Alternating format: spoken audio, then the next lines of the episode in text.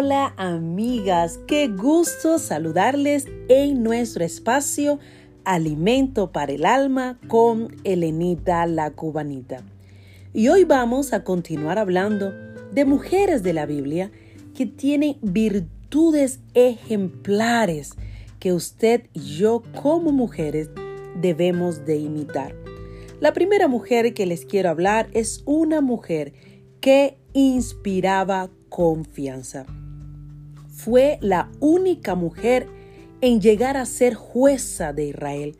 Todo el pueblo acudía a ella para consejo, pues inspiraba confianza. Sí, les hablo de Débora. Se dice que despertaba a los que dormían. Fue inspiradora, motivadora. Este personaje es uno de mis favoritos. Débora significa abeja y las abejas producen miel. El Señor me habla a través de la vida de esta mujer porque me muestra cómo podemos ser líderes, cómo podemos ocupar puestos de responsabilidad. Incluso Débora tenía capacidades militares sin dejar al lado la dulzura y el amor que nos debe de caracterizar a cada mujer. ¿Qué podemos aprender de Débora? Débora es una mujer que tiene el oído presto para escuchar la voz de Dios. Es una mujer, como les decía, que inspiraba confianza. Y qué hermoso es cuando somos mujeres que inspiramos confianza y los que están a nuestro alrededor pueden venir a nosotras a abrir su corazón, compartir su pena, porque saben que vamos a guiarles en oración, que vamos a apoyarles y vamos a ser confidentes. Que el Señor nos permita siempre hablar con miel en nuestros labios para que nuestras palabras sean siempre de edificación y no de destrucción. Que el Señor nos permita ser mujeres confiables como Débora. Otra mujer de la cual una virtud que necesitamos aprender es de Esther. Determinación, fe y abundancia son algunas de las virtudes que aprendemos de esta joven hebrea. Pero el enfoque que quiero darle, porque ya todos tenemos bien claro que la obediencia de ella fue su mayor virtud, es que no hay ningún problema en ser bellas, en querer cuidarnos, a estar arregladas.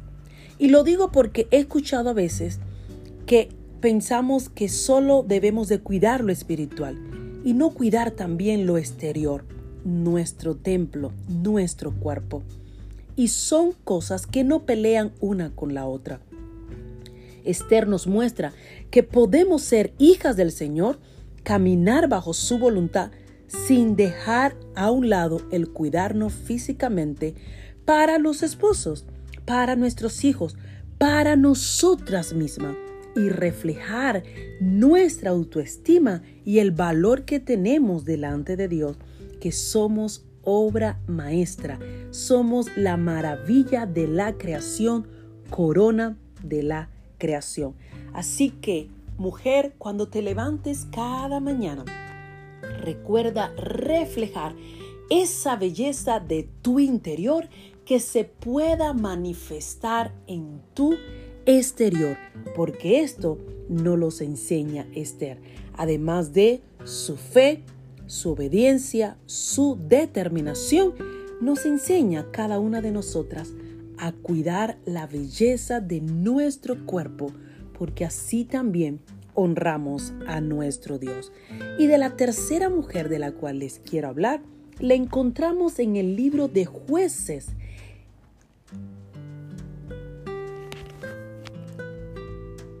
Capítulo 4. Aquí tenemos a otra mujer, así como tenemos a Débora. Hay una mujer muy protagonista en la historia y ella es Jael una mujer valiente. Algunos la han visto como una mujer malvada o como una mujer que asesinó porque ella mató al enemigo del pueblo de Israel, a Sara. Pero lo interesante de esta historia es que Jael, la mujer de Eber, nos enseña la valentía y cómo ella fue el instrumento que Dios usó para traer libertad a su pueblo. Hoy no tenemos que tomar una estaca ni hacerle daño a nadie como hizo Jael, pero hoy también necesitamos del valor de Jael para detener cualquier mal que quieran hacernos a nosotras o a nuestra familia con la guianza y la protección de Dios. Y las mejores batallas las libramos en nuestras rodillas. ¿Y qué podemos aprender de esta mujer, de Jael? Podemos aprender que también necesitamos en esas ocasiones salir al campo de batalla y utilizar las herramientas que Dios nos ha dado para pararnos en la brecha, para defender lo que Dios ha puesto en nuestras manos y para ser esas guardianas de la fe.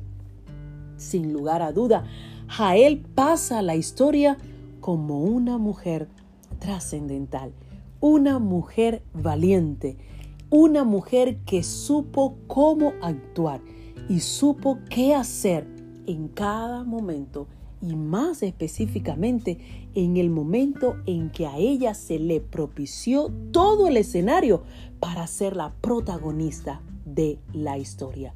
Cuando leemos todo el capítulo 4 de jueces, sabemos que hay una palabra profética cuando le dice Débora a Barak, en mano de mujer traerá Jehová la victoria a Israel. Y sí, fue ella el instrumento que Dios usó para traer la victoria a su pueblo. Que tú y yo como mujeres seamos instrumento útil en las manos de Dios para traer victoria en nuestra familia, en nuestro hogar y donde quiera que estemos, que seamos instrumento listas para decirle, Señor, aquí yo estoy, quiero hacer tu voluntad y quiero que me uses para tu gloria y para tu honra.